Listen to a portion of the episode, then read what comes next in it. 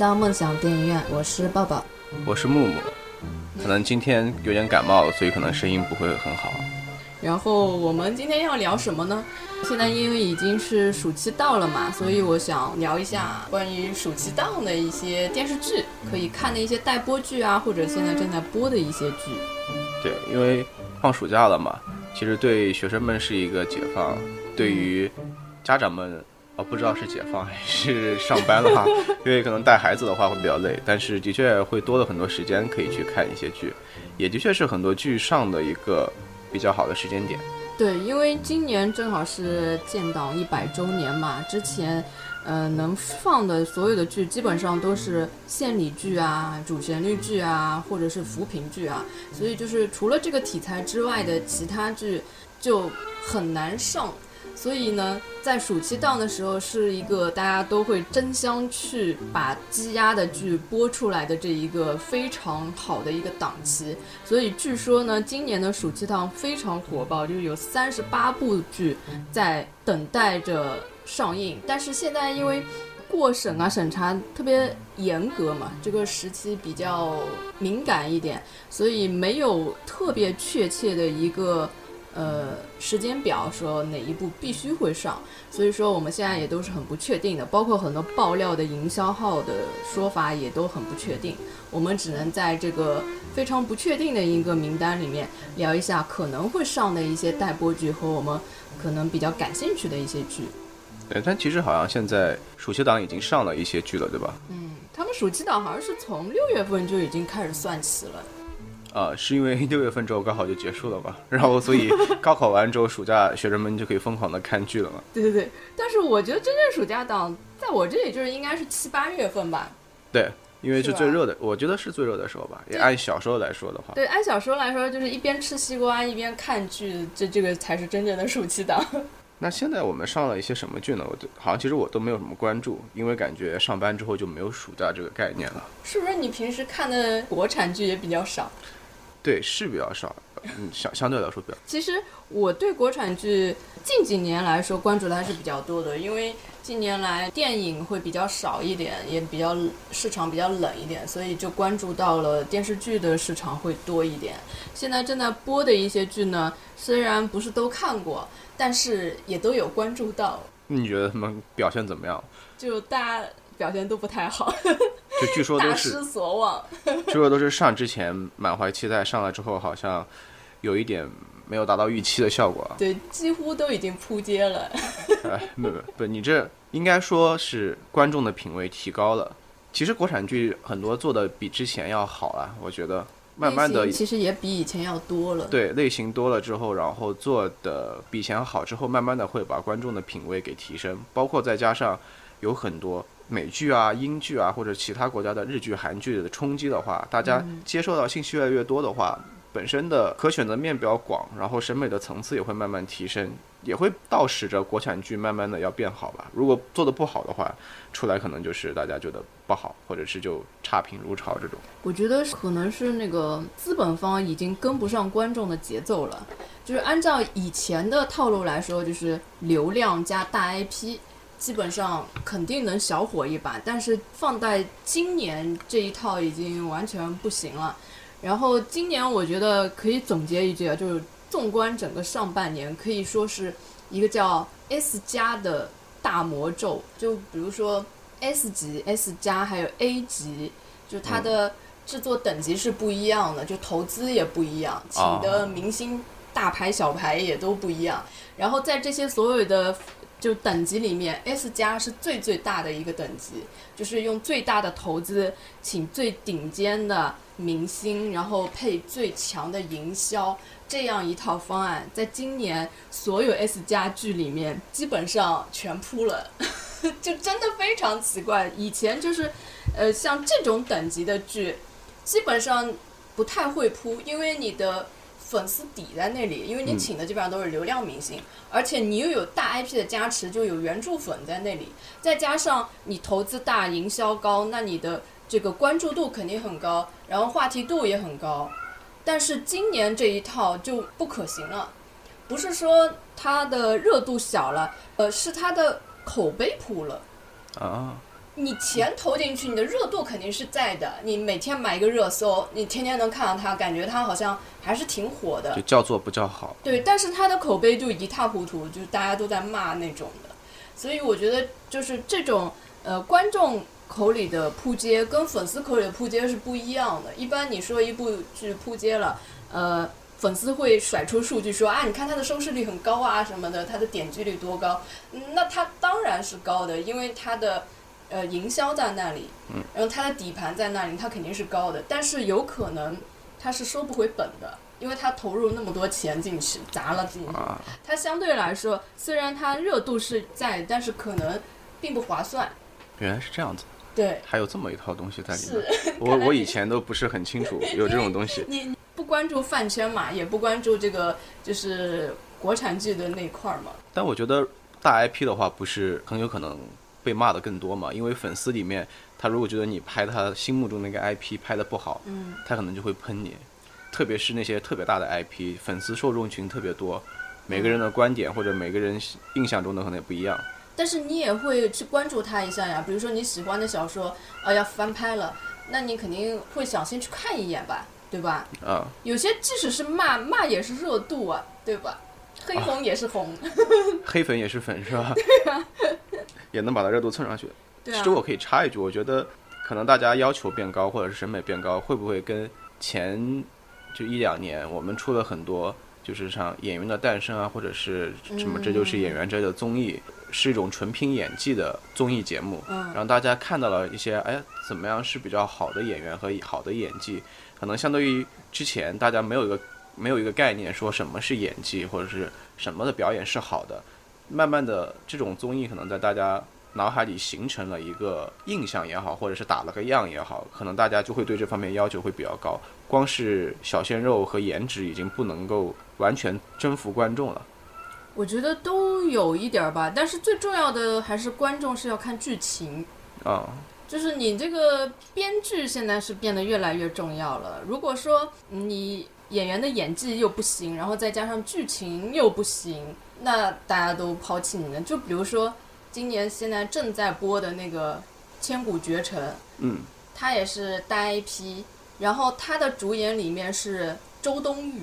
周冬雨人家是影后级别的，那你说她演她的演技好不好呢？她演技至少不会特别拉胯吧？但是诶，人家就是不买账。一个是因为其实演技好的人也要选到适合自己的角色角色，嗯，像他这个呢，他其实适合演比较邻家的女孩儿啊，或者是比较叛逆的性格比较坚毅型的啦。但是他这个是仙侠剧，他演一个三界之内什么绝世大美女，然后要仙气飘飘那种。就没有那种飘飘然出尘的气质了嘛。首先，就是她就不是以颜值出圈的演员，对吧？他的颜值肯定是不是第一眼美女，然后他也不是那种很仙的那种演员，对吧？所以就是他演了一个不适合他的角色，就反而暴露了他的演技上的一些缺点。和短板了。嗯，而且就是大荧幕的演法跟小荧幕还是不太一样的，就是水土不服。啊，这肯定是的。嗯，所以有很多演员就也只拍电视剧，没有拍电影嘛。对，但是现在近几年好像纷纷下凡了，啊 就是那个电影咖全都下来演电视剧了。因为电影的确最近这两年上的少嘛，嗯也嗯，没有办法，都要养家糊口。所以就是今年好像这个暑期档的开场其实还是挺冷的，就并没有把这个场子给炒热起来。但是大家还是特别指望着这一个暑期档能够就是出几款爆款的，所以接下来会上的剧特别特别多。呃，也可以说是，如果说能在暑期档上映的片子，它都是赢家，都是百万大军过独木桥那种。因为嗯现在有一句话叫“播出即是胜利就能播出来就有收视率的吧，”，对，就是至少你要能先播。对，因为你如果播不出来，很有可能会被压，压的话你压一年两年都说不定的，因为现在形势啊多变嘛，而且有些剧一压你就过时了。啊，对，有的剧是它有一个就要切合当下的时点，或者是它的窗口期很重要。是，如果被压过去了之后，可能命运就完全不一样了。就完全不一样了。你就是隔了一两年看，就会觉得它很土，然后就已经过时了。或者是如果现代剧的话，服装啊什么就跟不上时代了。啊，但这就没有办法。对，所以说大家现在都拼命的想要，嗯，拍完就立刻能播出来，就是胜利了。但你不说了嘛，还有三十八部剧呢。对，但是就是不可能全部都上嘛。我最近看一些营销号的爆料，有些你看上去成色特别好、阵容特别强大、准备要上新的剧，现在都已经改为网播了。嗯，所以就挺意外的，让人觉得。那我们接下去就聊一下吧，就是可能会待播的一些剧里面，我们从个人比较期待的剧上面开始聊起。好呀，嗯就看看之后可能暑假能有什么剧可以看一看。嗯，那我先说暑期档可能会上的，呃，《鬼吹灯》改编的《云南虫谷》，就是原班人马潘粤明、张雨绮、姜超，然后导演也是原先的导演。这应该是我暑期档最想看的剧了，因为，其实本身《鬼吹灯》这部小说我看了好几遍了也，就说能没事的时候，之前没事的时候就会翻出来重新看一遍，嗯，也看起来比较快。然后我觉得前面有几部剧拍的还是不错的，你觉得这系列里面拍的最好的是哪一个？最好的嗯。《精绝古城》吧。我也觉得《精绝古城》是最好的。啊，你你觉得我不奇怪，因为有靳东是吧？哦，你你连这个都知道吗？但是对它确实是非常好呀，啊，是，的确那个时候拍的是挺好的而。且开了一个特别好的头。是的，就一个系列的话，第一部剧其实很重要，对，因为最早出来的时候可能是书粉，但是如果第一部剧拍得很好的话，把这个 IP 炒热之后，它可能会有很多电视剧的粉啊，或者是新的吸引其他的人来看，嗯，然后就会增加它的粉丝受众和群体。对，然后为后续的系列也打一个好的基础吧。我觉得还有很重要的一点是，如果你第一部火了、爆了之后，后续系列的投资就会来了，对，就是愿有人愿意投你，嗯，就不会说啊，不知道投个剧能不能火，能不能捞回成本。对，因为其实这个虽然是网剧啊，但是它的投入是蛮大的，它的很多场景全部都是要实拍的。嗯因为我当年是去探班的，就走到那个敦煌。嗯什么哈密那种地方，什么又上山又下海的，就真的是很辛苦。所以当时第一部的开局是做的蛮好的，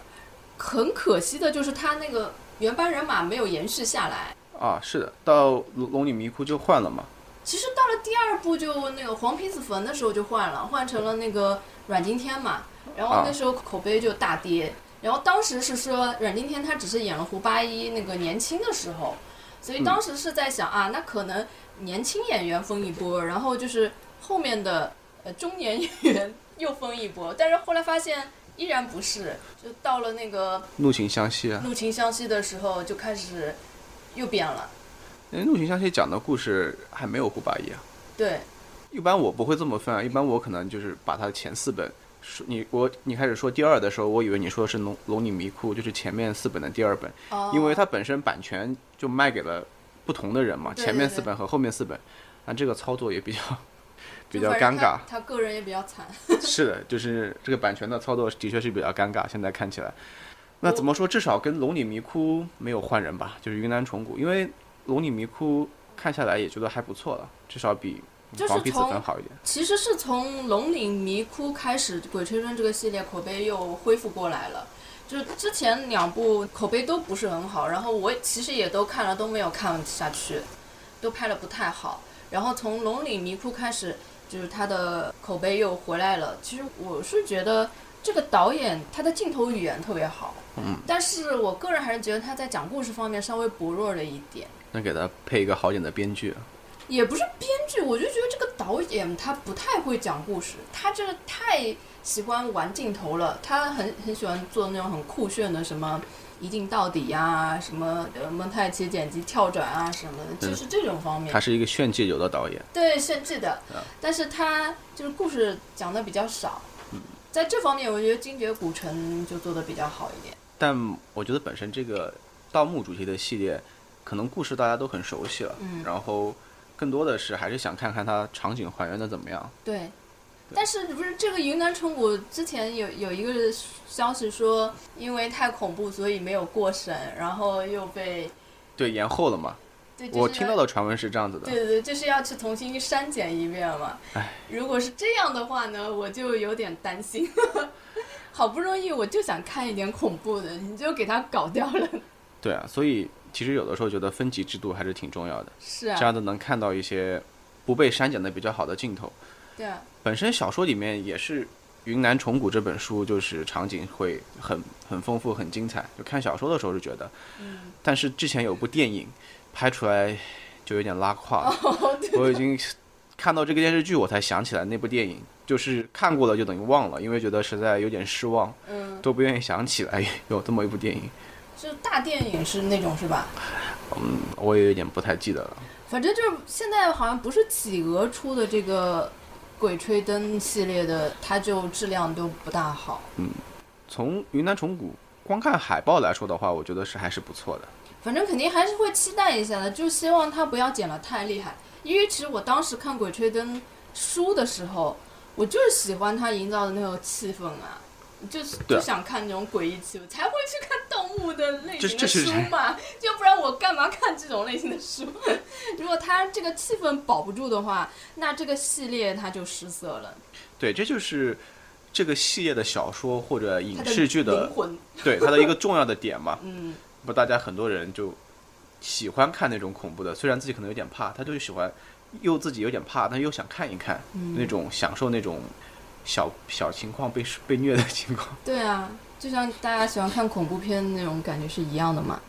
对，而且我觉得这个故事本身在四本书里面也是很好的一个故事。是啊，你喜欢看这一部啊？我觉得这部就是拍出来很精彩，我一以前一直觉得，因为里我以面有很多前一直，觉得这一部很像《动物世界》，里面有很多什么虫啊、动物之类的。对对，有很多远古时代留下来的那种生物嘛，但是它有很多其他的元素啊，就是类似于少数民族的，然后巫蛊啊，嗯，对吧？云南方面的动物啊什么这种。其实我还是更喜欢看玄幻，哎，也不是玄幻，就是神鬼偏神鬼一点。我知道，就是不可解释的东西多一点的。对对对对，但是你想，这个片子如果都是动物啊，或者是生物什么之类的，不可解释的东西比较少的话，嗯拍成电视剧或者电影的话，它的可还原程度就会比较高，一点。它会高一点。嗯，好，那我们看看下一部。呃，《杀破狼》是那个是一部单改剧，呃，我看营销号爆料了，就是想都不要想了，暑期档不太可能会有单改剧上了，所以就过了。啊，因为这个名字居然是单改剧啊。呃，然后《青簪行》，其实这一部它的热度一直从开拍之前就没有减过，一直到呃现在。首先，两个主演都是热度非常高的，呃，然后这个小说是一个特别大的一个 IP，我看过，小说很好看，它是一个嗯悬疑侦探类型的。啊，居然是悬疑侦探类型的，嗯它的我没有看过这个小说，而且它的那个女主是侦探，反过来的。古代侦探的，然后女主是一个当时特别有名的一个，就怎么讲神童，她从很小的时候就显露出来她的才能，但是她在经历了一个就是全家灭门惨案之后，她成了最大的一个嫌疑人，因为全家只剩下她一个人活着嘛，嗯，然后她就是成为最大嫌疑人，因为他们家是怎么灭门的呢？是喝了她亲手端上来的一碗汤中毒而死的。那他的嫌疑是不是洗不清了？所以他就被通缉。那他为了洗脱自己的罪名，他就逃了。然后逃出去之后，他要想找一个靠山，啊，呃，才能帮他，就是有势力的靠山才能帮他，就是先是遮掩身份，然后在这个过程中，他才能让自己去有有机会出去收集证据，为自己洗脱罪名嘛。就是在这个过程中，他遇到了一个就是男主嘛，是一个王爷，就是蛮有身份地位可以保护他的。然后这个王爷他自己也也也遇到了很多离奇的事情，他就帮王爷去解决一个这些离奇对的事情，一个个案件，啊在处理案件的过程中，也把自己的这个案件给查清楚了。就把自己的冤情洗去对，洗刷。就是小说其实是蛮好看的。听你这么讲，我感觉好像很感兴趣。对，但是原生 看这个名字的时候，你知道我看《青簪行》这个名字的时候，我以嗯为是就是纯情情爱爱的，所以我又没有去了他解。改名了，。他原先的小说叫《簪中录》。他为什么叫簪中录呢？就是这个，因为她是一个女侦探嘛，嗯她探案的时候，她会习惯性把头上的那个发簪拿下来，然后就是拿拿发簪当笔，就就是写写东西啊什么的，所以就叫簪中录。它的案件也是按一簪一簪这样子来来分的分的。啊，所以原小说还蛮精彩的。但是呢，两个主演分别都不适合。就 吴亦凡演技肯定也不行，对吧？就他演谁都不适合。然后杨紫演技是可以的，但是她不太适合演那个主演黄黄子霞那个角色。然后从开拍之后，他们为了私翻的问题又不停的在争吵，然后感觉剧本也被改了很多，所以就最后呈现的效果就很不可控。呃，我作为一个原著党，可能会关注一下。但抱的期望并不是很大。就听你一波安利，我原本是对这个故事感觉很感兴趣，就想看。然后在你说到后面的东西的时候，又感觉好像又掉下来，然后就现在持一个怀疑的态度。你觉得我是在安利吗？其实我是在安利小说。对，我觉得小说很精彩。嗯。但我觉得如果能拍得好的话，电视剧应该也挺好看的。对。但是就不知道他们拍出来的程度是怎么样子的了。嗯，就是看了预告片就觉得有点担心。啊，所以。女主角应该是一个天才人物那种是吗？然后沉稳镇定的天才人物。是的。啊，所以为什么我觉得杨紫稍微有一点不合适呢？就是还是比较适合天真可爱、浪漫，或者是古灵精怪的那种。因为这个女主她其实是背负血海深仇的，就是其实是挺沉稳内敛的一个角色。嗯，就是其实，在她内里还是有一些呃。血海深仇啊，或者不能说血海深仇，就是有一些背负着一些东西的，可能会相对来说是背负东西的，而且她是一个等于从头到尾是一个嫌疑人的身份嘛。嗯，比较沉重的一个角色。这个剧也不知道什么时候播了，因为它本来就他很有可能是暑期档。就我觉得，如果是在暑期档，可能是对他加持是最大的，因为这个时候是小朋友最多的时候嘛。啊，也是粉丝比较空的时候。嗯，我觉得这种类型可能是。不太适合，就是父母辈的人看的，嗯，对吧？是适合像我们这一辈，我们还是小朋友，啊对，我们还是年轻人。但这个微博热搜，其实我记得好像很早很早之前上的热搜吧？因为他从开拍就是从选角的开始就不停的在有很多新闻出来了，因为 IP 算是蛮大的嘛，所以他一开始从六演员开始，就是溜了各种演员。就不断的有新闻出来，所以现在电视剧的操作都是说，在远在上映之前，甚至开拍的时候就开始从选角开始就已经就开始炒作这个热度，然后等到电视剧出来的时候，希望这个热度到达顶点。是，哦，一系列资本运作。一开始大家挺吃这一套，但是现在这一套慢慢也已经被人反感了。就是说，如果说前期就有这么多骚操作的剧，嗯，我就反而我不看好它。现在也有这样的啊。但我其实觉得还是看剧本身吧，对，就是你前期越热或者是铺垫的越好，那就是大家对它的期望越高，那你这个剧出来一定要沉得住这个期望，如果沉不住就会被打得很惨。是，其实说什么都是最后还是看剧。对啊，那如果剧本身很好的话，前面一一堆这样子的铺垫，可能出来就直接爆了。嗯，对。然后这呃有些剧也不是我个人期待的，但是我要提一嘴，因为它热度是非常高的。像嗯《冰与火》这一部，它的热度也是非常高，因为它的主演有王一博，然后陈晓、王劲松，他是一个讲缉毒的缉毒警察的一个剧。这个主题我会比较感兴趣。对，我就知道你又会感兴趣，但问题是主演的演技其实也有点不是很放心。但我觉得他们演他们两个主演，如果是演年轻警察、年轻警察的话，嗯，就一定程度上。演技的差别还是我觉得可以接受啊，而且也没有说很烂吧。陈晓不是还可以吗？陈晓是还可以，但是因为现在有很多这种职场剧嘛，嗯嗯，他会披着职场的外衣，然后讲的是一个言情或者是呃卖腐啊这种情况是比较多的。这应该不会讲言情卖腐吧？这个主题，而兄弟两人又是缉毒警察、禁毒警察。嗯，你你不知道今年铺的很多剧，它都是这样的吗？像《爱上特种兵》，它讲的是特种兵跟医生，啊，然后就是一部言情剧。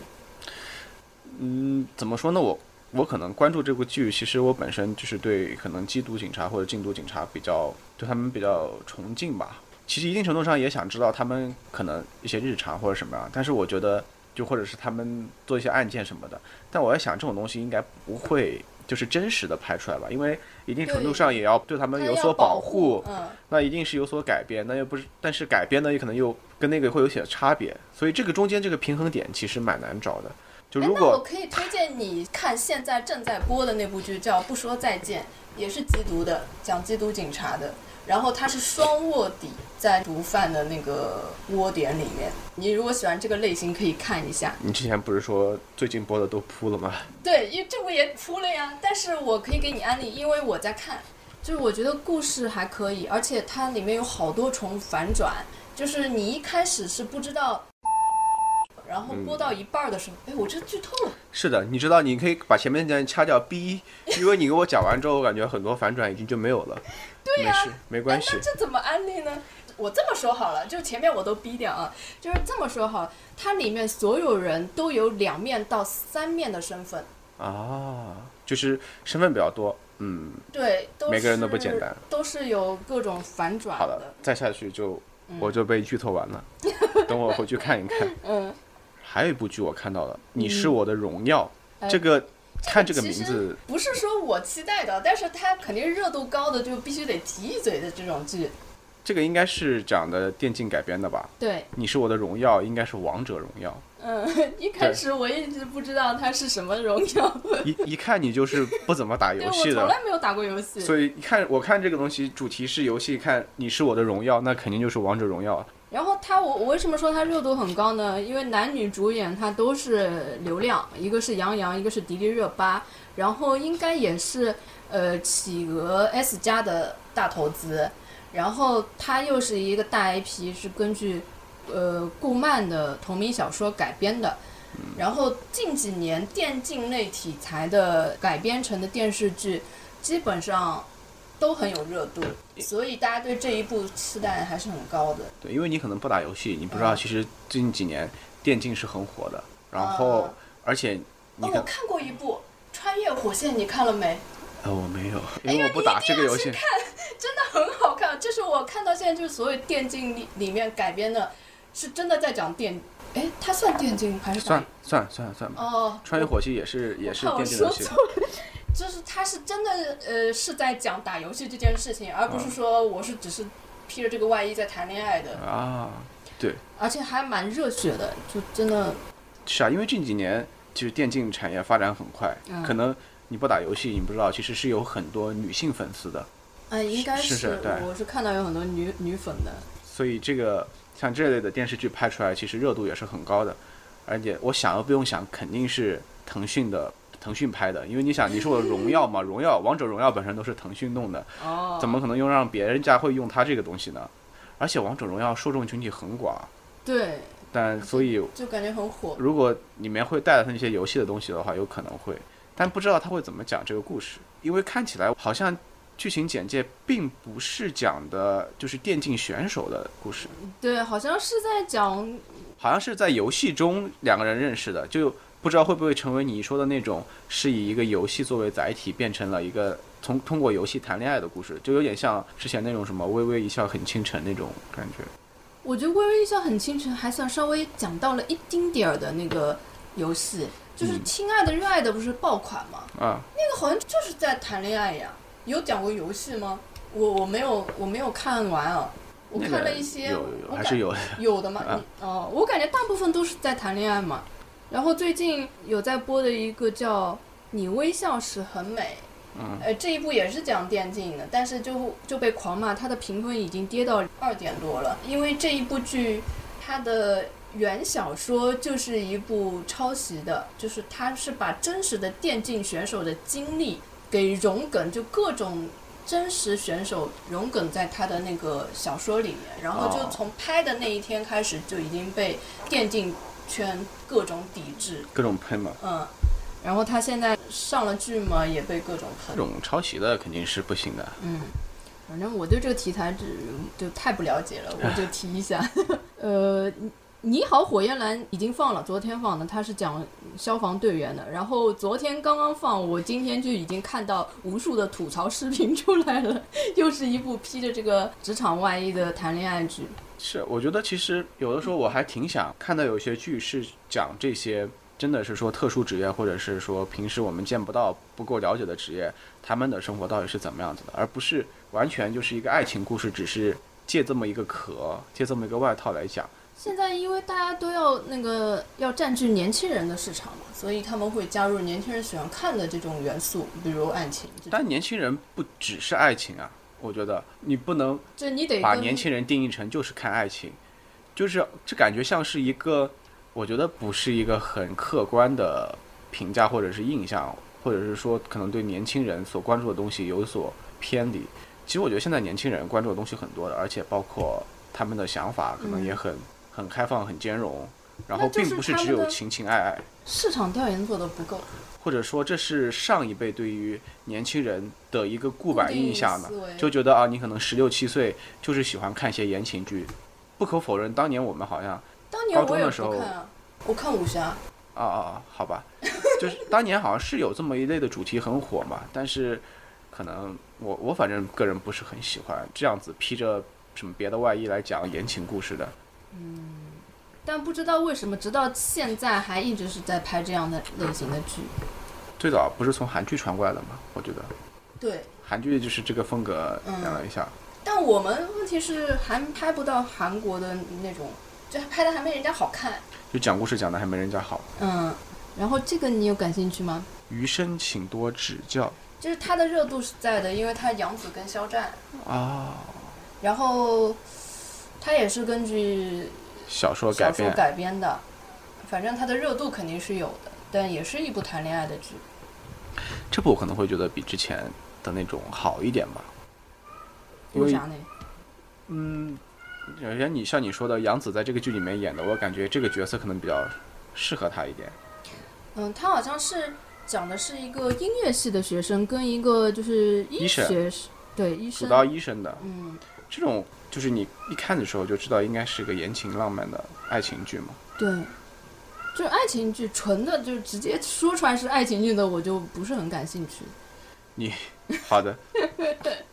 哦，这这一部我可能还蛮感兴趣，叫《人生如若如初见》。一开始听这个名字，我真的以为它是一部爱情剧，后来看了那个预告片，我才发现原来它是一部正剧。它的主演是李现、春夏，呃，魏大勋、周游，还有朱亚文特别出演。哦，朱亚文。你如果看了这个预告片，你会觉得，哎，还挺好看的，或者挺感兴趣的。就是有点电影的质感。嗯，它是有点主旋律的那种感觉，但是你听不知道为什么要取这样一个名字，就它是讲那个革命志士浴血奋战的那种事情，而且是从清朝开始讲起的。就是讲近代史的嘛，也对是说，应该是一个就是大的一个长卷的那种感觉。感觉像是讲五个比较有代表性的人物，通过这五个人物来展现那段历史的时候，整个我们是怎么样推翻旧革命、旧秩序，然后走向民族复兴的终极道路的。如果说拍的好的话，应该是比较像史诗性的一个片子。但是因为近几年这种预告片剪得好，然而正片就不不怎么样的情况也是很多的。像我去年很期待《新世界》嘛，嗯，它的预告片剪得特别就是有气势，而且看上去是那种也是很有史诗气质的，像是讲那种大故事的，结果却讲了一个非常非常小的事情，就莫名其妙的讲了半天，磨磨唧唧。然后这一部预告片看起来是非常有质感的，但是不知道正片怎么样，会不会是预告片骗，就是骗子的那个骗啊？啊，我 这种东西，你说的那种预告片啊，骗子的片有很多是电影也有，就是把这部电影或者电视剧里面最精彩的镜头全部融到预告片里面。看，完预告片，正片都不需要看。了。对，然后剩下的镜头，证据剩下的镜头就唉，感觉有些甚至还有那种像比如漫威，它经常会就是预告片里面出现的镜头，正片里是没的，就是故意就放这几个镜头让你去看。给你一个噱头。对，但其实是正片里根本没这些镜头，所以大家都说他们是预告片。但我看到它的那个英文名字是叫《A Love Never Lost》，感觉这个 love 其实应该是一种民族大爱，大爱或者是对。但是像你说的，它如果是讲一个很大的故事，其实很大的故事不好讲，就对，群像，而且是群像式的，也不太好那个。就我也一定程度上理解你之前说那个片子为什么感觉看预告片是个很大的故事，但最后讲了个很小的故事，就是因为大的故事真的不好讲。如果你要讲的很详细或细节很多的时候，可能篇幅不太够。然后你讲的太粗略的话，这样大家就感觉这个故事没有那么真实，或者是说缺失的东西太多了。嗯，而且我感觉就是应该时间线会拉得很长的一个剧。对，所以这就看编剧的功力了。嗯，毕竟现在上面看有三个编剧，看他们各显神通了。其实我现在的剧啊，编剧越多越不好，就可很有可能会搞的那个什么。想法打架嘛，对，像之前就是开年有一部也是 S 加的，叫《有匪》，嗯。他的编剧好像有六七个。但我觉得是这样子的，就是要形成大家合作，而不是大家互相啊，我想推我的观点，你想推你的观点。嗯，像有的编剧很多的，他们是可能每天会有一些讨论，然后大家观点互相碰撞，然后再选出一个比较好的。嗯，这样子可能大家观念比较多，思路比较打开。那如果就是单纯的你坚持己见，或者是我我编一部分，他编一部分，另一个人再编一部分，然后三人拼在一起，我觉得这种就不太行。我觉得有些编剧多一点儿呢，他是为了担责，啊，就是喷的时候多一个人背锅嘛。应该是这样的吧？就我之前听到有人聊那个有匪的一些背后的事情，就觉得啊，这水太深了。那那种我就不知道了。然后这个接下来一生一世，你知道现在爱奇艺搞了一个叫“恋恋剧场”吗？就是他把好几部甜宠剧全部，就像那个之前他搞的那个叫什么《迷雾剧场》一样，嗯就《迷雾剧场》全部都是那个悬疑侦探的。然后这个“恋恋剧场”呢，就全部都是甜宠剧。然后他这个“恋恋剧场”已经播了三部剧了。目前呢，就没有达到特别火热的效果，但有一些还是就是，其中有一部剧好像稍微有一点点热度，但是我觉得肯定是没有达到它的预期的那个效果。然后这部《一生一世》呢，是这个恋恋剧场的压轴最后一步，嗯，就就看他能不能就是 翻身了是吗？对，是的，我我倒是没有看到那个恋恋剧场，因为迷雾剧场可能会就是被我放在收藏夹或者是首页上那种，嗯，这种恋恋剧场可能就是被我放到哪个角落的因为恋恋剧场就是今年刚出来的，啊。就所以他今年在重头的在宣传这个剧场，然后这个剧呢，它是根也是根据一部小说改编的，叫《一生一世美人谷》。这部剧比较特别的一点是，它分了上下两部，《一生一世》只是它的现代篇。然后它还有一个古代片叫《长安如故》，其实暑期档可能会上这两部都会上，而且是《长安如故》先上。然后再是一生一世然，后再是一生，因为古代片比较虐，所以它哦实在没有办法放进恋恋剧场甜宠剧的这一堆里面，就所以就只放了一生一世。但是《长安如故》可能应该来说是要先于一生一世先播的，所以我们也可以一起聊一下《长安如故》，所以他的故事是古代的时候很虐，然后到了现代的时候就甜宠。甜宠了。大概的故事我跟你讲一下，它是这样的，就是古代的时候呢，呃，是就是男主是，嗯，我不知道他是他创造的还是什么，就是男主他有一身美人骨，嗯，它里面的描述呢，就是美人骨是比帝王骨还要罕见，罕见的一种。然后男主呢，他是属于那种手握重兵，权势又很高，但是老皇帝死了之后，留下一个很小的太子，就等于说这个太子很怕这个，就是男主这个位高权重的王爷会谋反，嗯，所以当这个太子有能力的时候，就给他安了一个罪名，就赐了他，因为他不是人家都说他是美人骨嘛，就赐了他剔骨之刑。然后他那个女主呢，本来是太子妃，但是就喜欢上了男主嘛，所以当那个男主死了之后，这个女主就也跳楼死了，然后古代片就结束了。然后现代片是怎么回事呢？现代片就是女主她自杀的时候，反正就是没有喝孟婆汤，也不知道怎么的，就是她没有消除前世的记忆，所以她在现代的时候是带着前世的记忆的。然后她遇到男主的时候，男主是没有记忆的，所以等于这个女主是带着两世的记忆去爱这个男的。然后那个男的到了现代的时候，他的长相其实是变得平平无奇，但是女主是一个绝世大美女，那个绝世大美女就是倒追这个一个平平无奇的一个男人，很多身边的人都呃不理解他，然后他就说你们不知道世人大多眼浅，只看皮相不看骨相，就是女主她一眼就认出了他的骨相，知道他就是前世的那个人。作为一个理科生，我感觉很神奇的一个问题是，既然他这一世长得跟前一世就是平平无奇嘛，这一世嗯你说的是直接认出了骨相，感觉这有点厉害。就是一种气质啊，或者是那种因为她在古代的时候，这个女主她是一个哑巴，她经常会摸那个男主的脸，摸骨嘛摸他的对，摸摸他的骨相，啊，而且等于在古代是禁忌之恋嘛，因为她是啊太子妃，然后那个男主是她的师傅，就是从小男主是带着这个女主长大的，啊就是他们是是生活在一起很很长时间的。啊！你说起来，就突然让我产生了一个画面感，就是在现代的时候，女主看见了男主，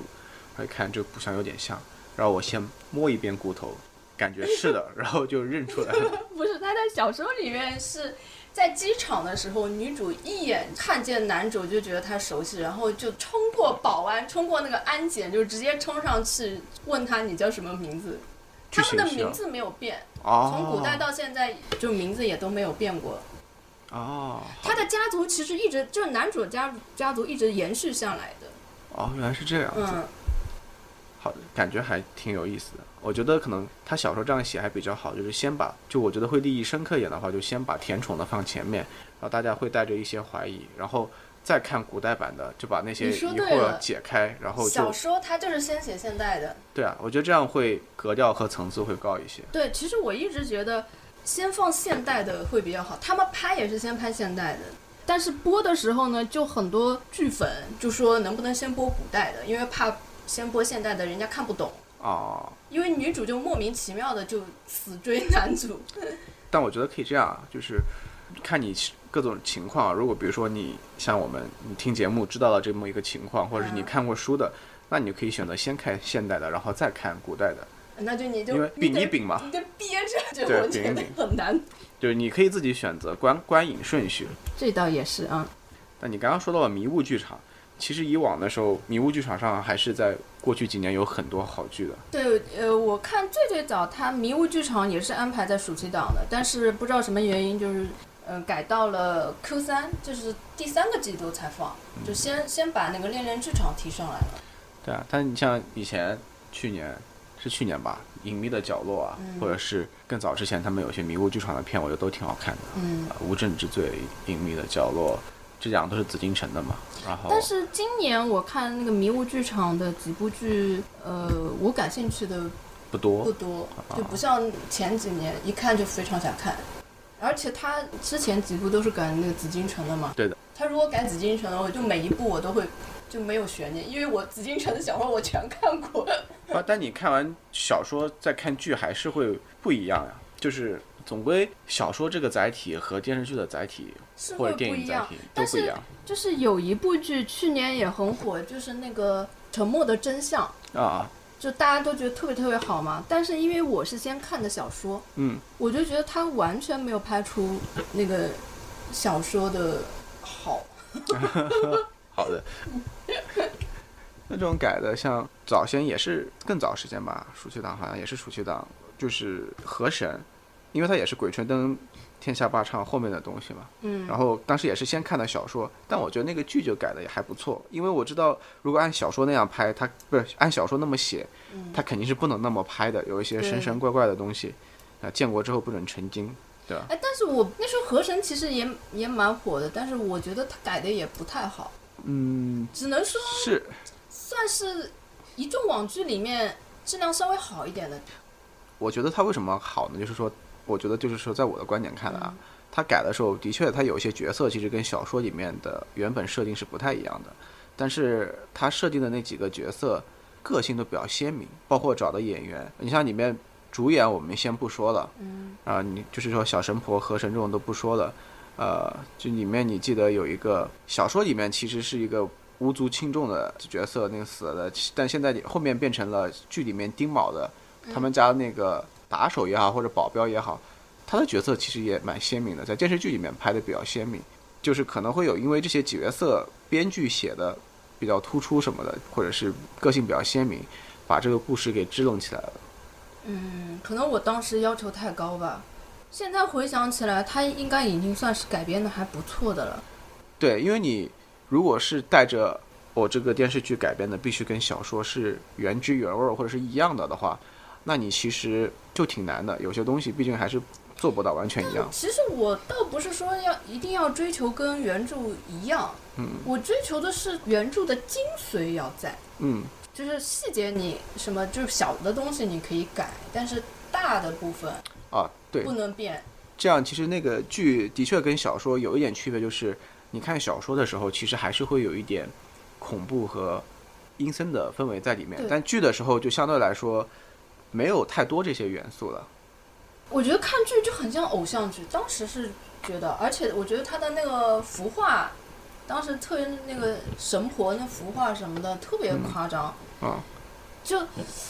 当时人家都夸他的制作好什么的，但是我当时就觉得不好呀，就是他给我的一种感觉不像是那个时代的东西。嗯，我觉得可能小说更多是在想，通过郭德友这个人，其实更多的是在讲故事，就是那个故事本身比较吸引我，对，比较玄呃玄幻啊或者是恐怖一点，其实那小说有点像一个个单元剧，对，对就是他的呃郭德友这个人本身并没有那么的厉害，或者是怎么对样，，包括嗯老和神什么也好，都没有那么的。对他们只是一直贯穿从头到尾的人物，他作为一个故事的参与者来讲述这个故事对，一样的。就好像讲我身边遇到的一些离奇的故事，而且我觉得他开场其实用对，开场是一个就是呃一个说书的那种感觉嘛，其实他完全可以把它做成是我今天讲一个故事，明天又讲一个故事，那不就跟小说的形式是一样了嘛，对吧？嗯。其实，而且它里面也有那种双男主啊之间那种，其实他就是想迎合一些年轻人的口味嘛。说到双男主，就过往很火的一些剧啊，嗯就我没有看过的啊，就是你说的单改的这种，像之前早先的《镇魂》嗯陈情令》《山河令》对，都好像很爆。全部都爆了，无一例外，全爆了。原因是什么？是因为这个主题就很受欢迎吗？对，我本来以为腐女是一个特别小众的群体，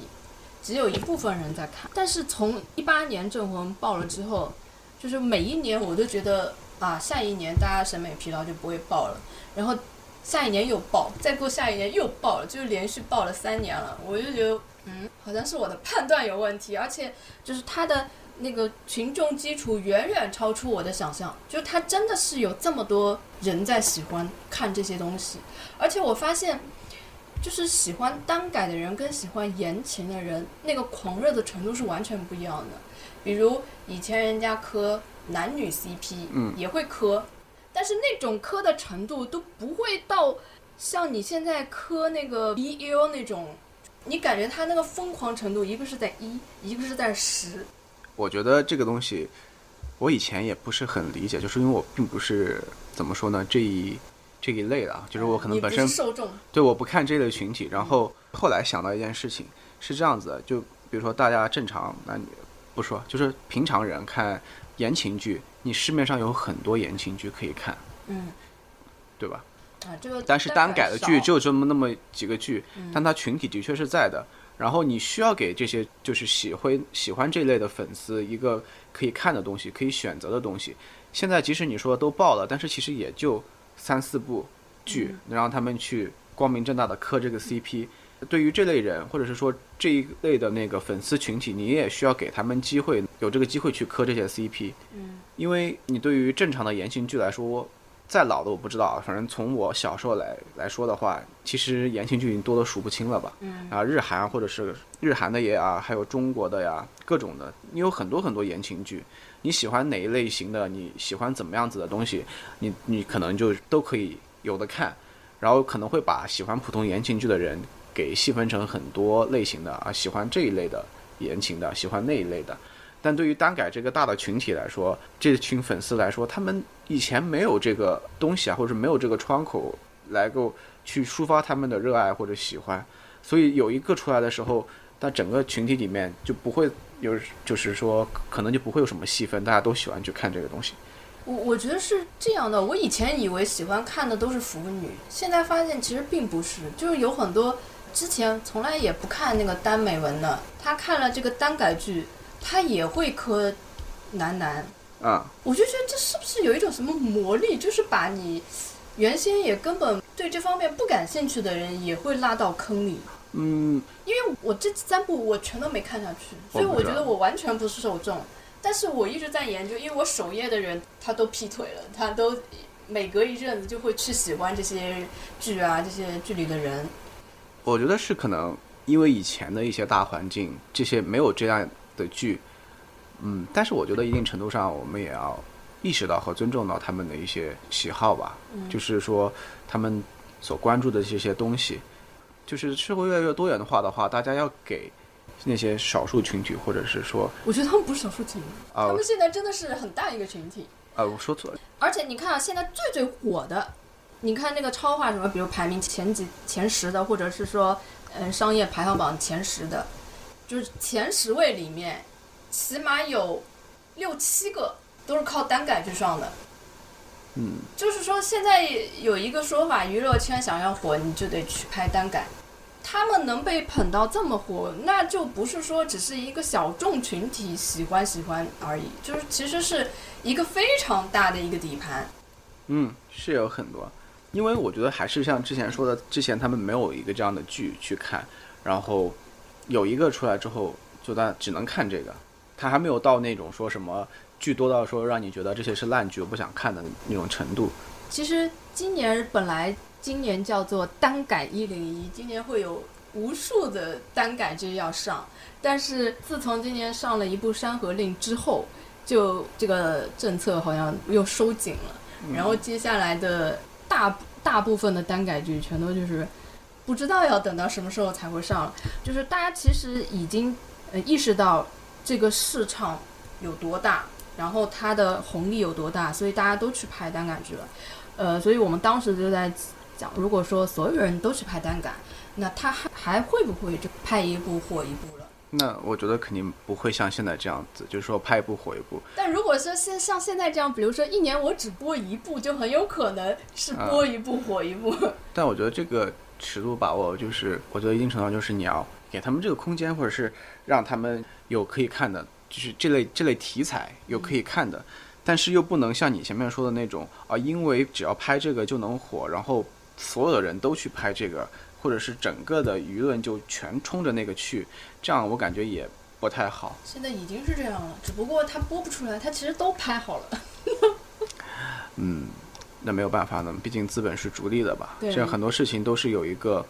就是先过，然后再矫矫正回来的那种。嗯，其实我们今天也聊了不少剧，对要要播的或者以前播过的，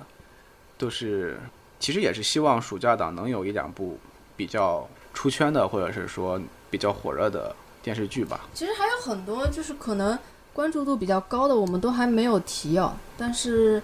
因为也不可能，毕竟不可能一步一步都提，我们就是在能找到的列表里面，